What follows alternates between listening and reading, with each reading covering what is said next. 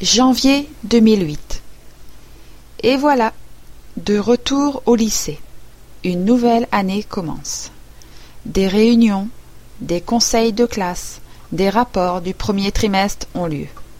L'année scolaire va continuer à suivre son cours. Certains élèves du lycée sont allés en Allemagne, suivant le programme d'échange scolaire. De même, des élèves anglais sont venus au lycée pendant une semaine. Le concours de poésie, qui aura lieu au mois de mars, est également en cours d'organisation. Des fiches d'information et divers poèmes sont affichés dans les couloirs.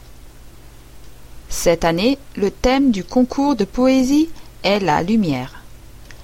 Un sujet qui peut peut-être en inspirer plus d'un ou plus d'une.